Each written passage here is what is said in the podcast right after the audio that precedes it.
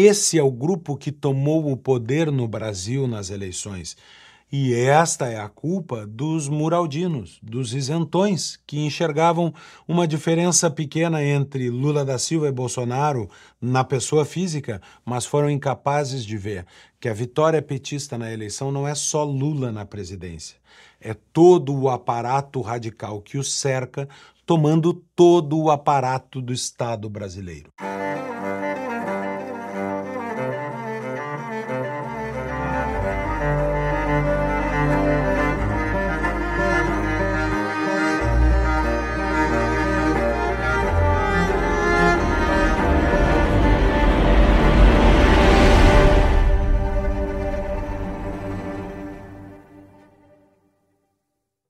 Hoje, dia 21 de fevereiro, o Magna Carta não poderia ser sobre outro assunto que não a crise diplomática entre Brasil e Israel, uma crise de relações internacionais brasileiras, causadas por uma fala de Lula que depois eu vou mostrar não foi um acidente de percurso, não foi um mero deslize retórico do presidente da República.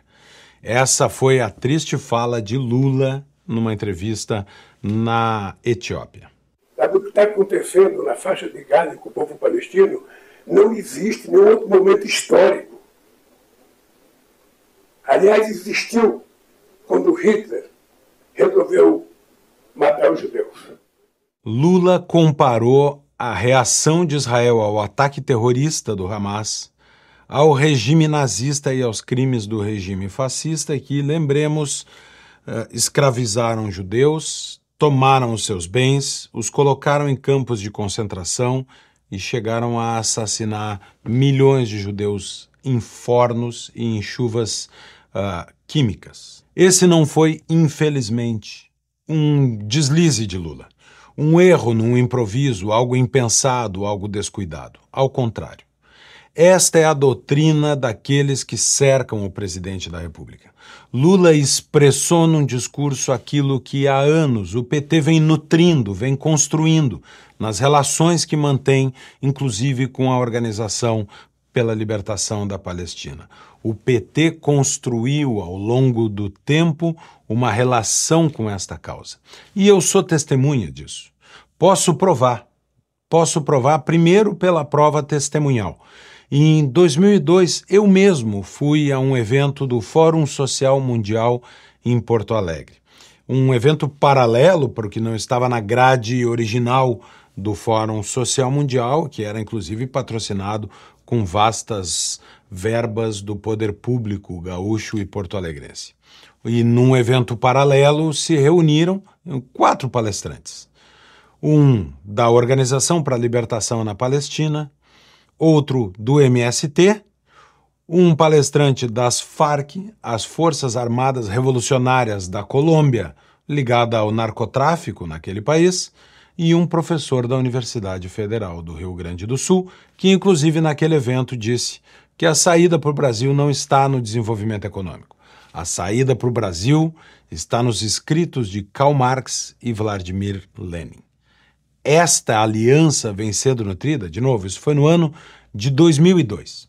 Essa é uma aliança nutrida há mais de 20 anos pelo Partido dos Trabalhadores. O entorno radical de Lula da Silva foi forjado nesse ambiente de defesa uh, de, da, Palestina, da causa palestina através da acusação do Estado de Israel. E se a prova testemunhal não é suficiente, Vamos à prova documental.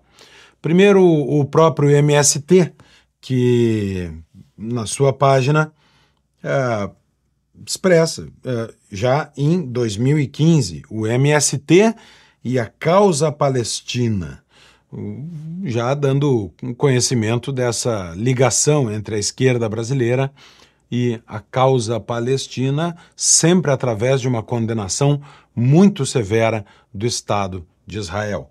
Mais do que a mera causa palestina, o PCdoB também documentou isso e menos de um mês após o ataque terrorista em Israel, quando nessa nota de 5 de novembro de 2023, entidades lançam um manifesto pelo fim do genocídio em Gaza.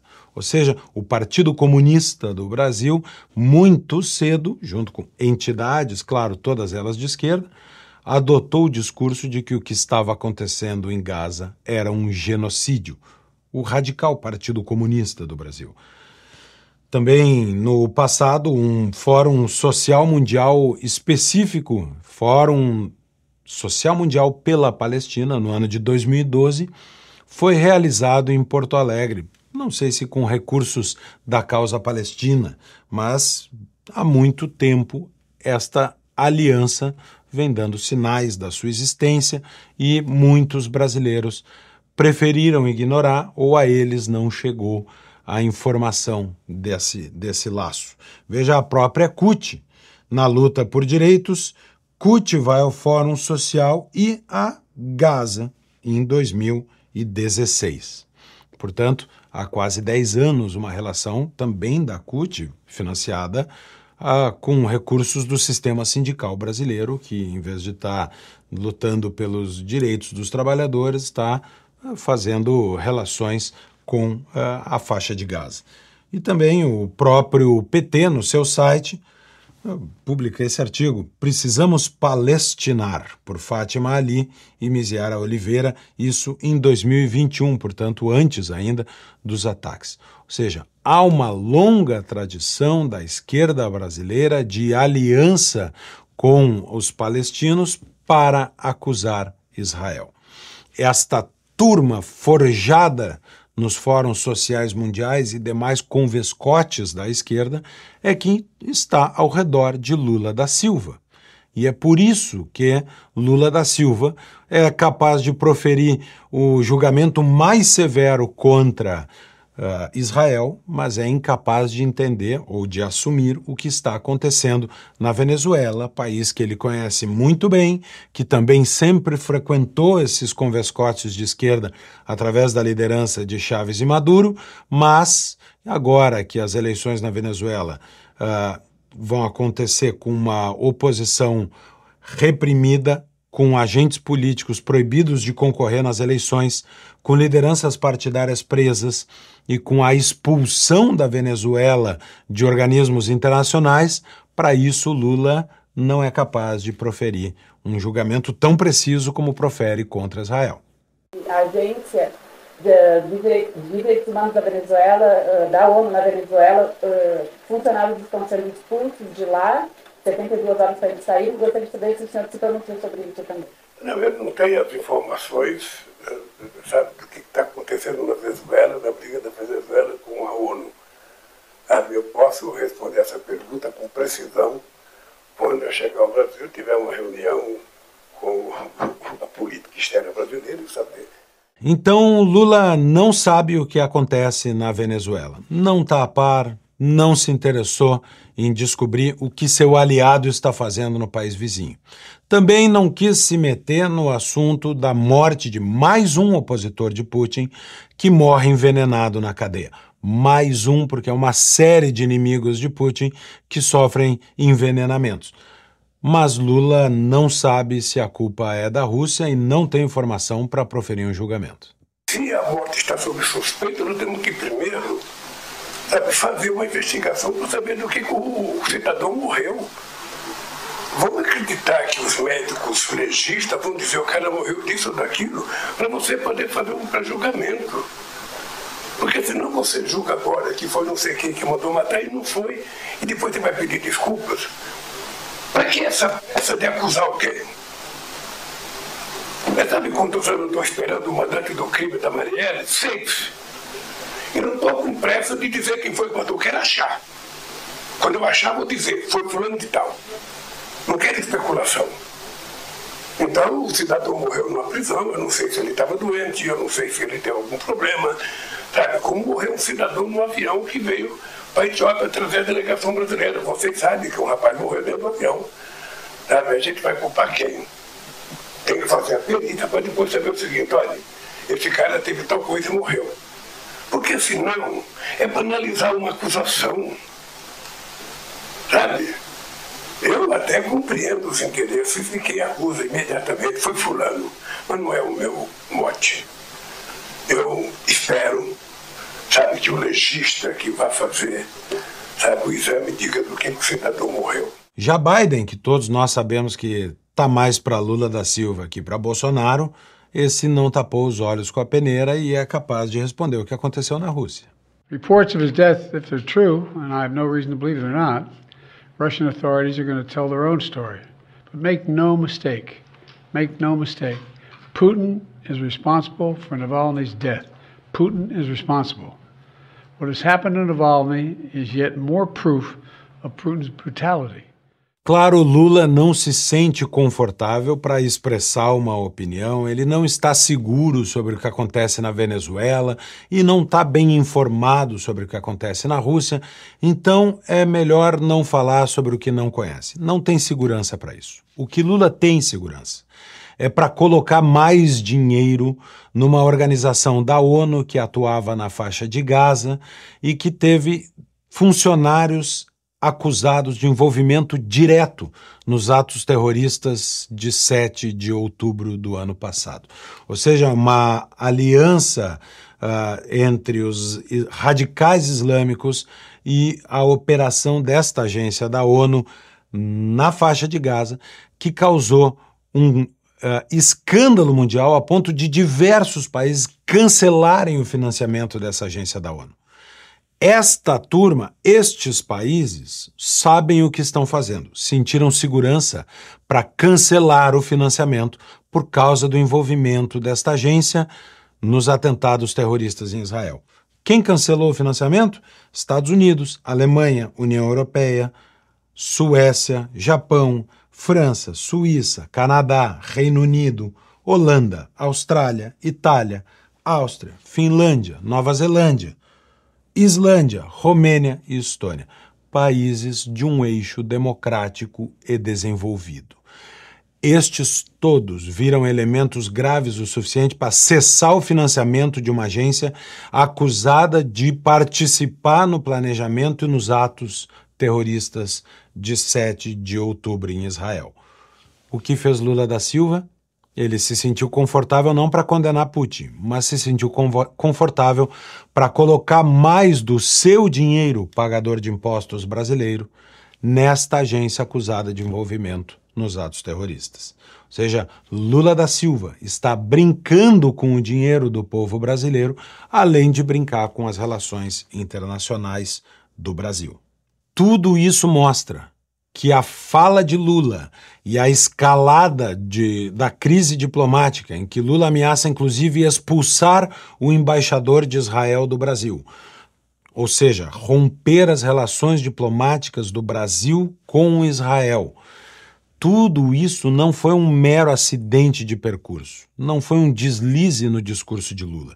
Isso mostra que Lula está governando com os seus. Lula está ouvindo o seu entorno, a turma do PT, forjada de novo nesse caldeirão dos fóruns sociais mundiais e desses convescotes de esquerda. É, são os radicais do PT que Lula está ouvindo. Ou seja, a eleição brasileira não era só uma discussão entre quem é o chefe do Estado, entre Lula e Bolsonaro a discussão da eleição brasileira é uma discussão entre qual grupo político vai governar. Quem são, quem são aqueles que vão tomar conta do aparato do Estado? E os radicais petistas que sustentam essas ideias, sustentam a União Soviética, ah, ex-União Soviética, sustentam a Rússia, amavam a União Soviética, sustentam a Venezuela nos seus discursos e que condenam Israel, chamando-os, inclusive, de causadores de um genocídio, comparando-os com Adolf Hitler, essa é a turma que tomou o poder no Brasil. Mas não tomou só o Itamaraty, não tomou só as relações internacionais do Brasil. Tomou o Ministério da Educação, tomou o Ministério da Fazenda, tomou o Ministério da Cultura, tomou o aparato do Estado brasileiro. Ao tomar o Ministério da Educação, eles vão fazer uma nova lei de diretrizes e bases para educar o seu filho. Esse é o grupo que tomou o poder no Brasil nas eleições. E esta é a culpa dos muraldinos, dos isentões, que enxergavam uma diferença pequena entre Lula da Silva e Bolsonaro na pessoa física, mas foram incapazes de ver que a vitória petista na eleição não é só Lula na presidência, é todo o aparato radical que o cerca, tomando todo o aparato do Estado brasileiro. O Estado brasileiro hoje está a serviço deste tipo de radicalismo, que botou as mangas de fora na questão internacional, mas que também está trabalhando em todas as áreas do governo. Lula governa para os seus radicais. E ao governar para os seus radicais, começa a incomodar. Começa a incomodar a ponto de uh, parte do establishment brasileiro, 124 deputados, alguns de oposição, que não podem ser considerados parte do establishment, mas inclusive alguns da base de Lula da Silva fizeram um pedido de impeachment, o pedido de impeachment com mais assinaturas na história do parlamento brasileiro. São 124 assinaturas pedindo o impeachment de Lula. 124 assinaturas e contando, porque esse número aumenta a cada minuto. É o maior pedido de impeachment da história do parlamento? É. São já 130, atualizando o dado, assinaturas. 130 assinaturas significam a realização do impeachment? Não. Talvez signifique 130 votos. Lula vai cair por esta declaração uh, e pela escalada absurda contra o Estado de Israel? Provavelmente não. Eu diria que não. Mereceria? Sim, já seria o suficiente. Essa partidarização de uma estrutura que é uma estrutura de Estado e não de governo. As relações internacionais no mundo inteiro são relações de Estado. Nos países que separam a chefia de Estado da chefia de governo, as relações internacionais estão majoritariamente a cargo da chefia de Estado é o rei da Inglaterra o ápice das relações internacionais, é o presidente na Alemanha e não a chanceler, é o presidente em Portugal e não o primeiro-ministro, é o rei da Espanha e não o primeiro-ministro. As relações internacionais são estruturas de Estado e não de governo. O que Lula fez submeteu as relações internacionais brasileiras à ideologia do seu partido. É o suficiente para o impeachment? É claro que é. A lei do impeachment uh, prevê que a, a hostilidades contra países amigos são causa de um impeachment. Ele vai acontecer? De novo, não vai. Não vai se criar uma maioria em razão deste tema. Mas o vasto número de parlamentares que assinam também representa um fastio, uma, um exagero, um, um limite ao qual chegou o governo na tomada do aparato estatal brasileiro como um todo. As 130 assinaturas são um recado para Lula da Silva e para a sua turma que tomou o Brasil de assalto. Do que eles são capazes? Se eles são capazes, se o aparato de Lula é capaz de fazer isso com Israel, o que ele não faz com a rádio da sua cidade, se ousar falar mal do governo? O que ele não faz com a separação de poderes no Brasil? O que não faz com a independência do Poder Judiciário?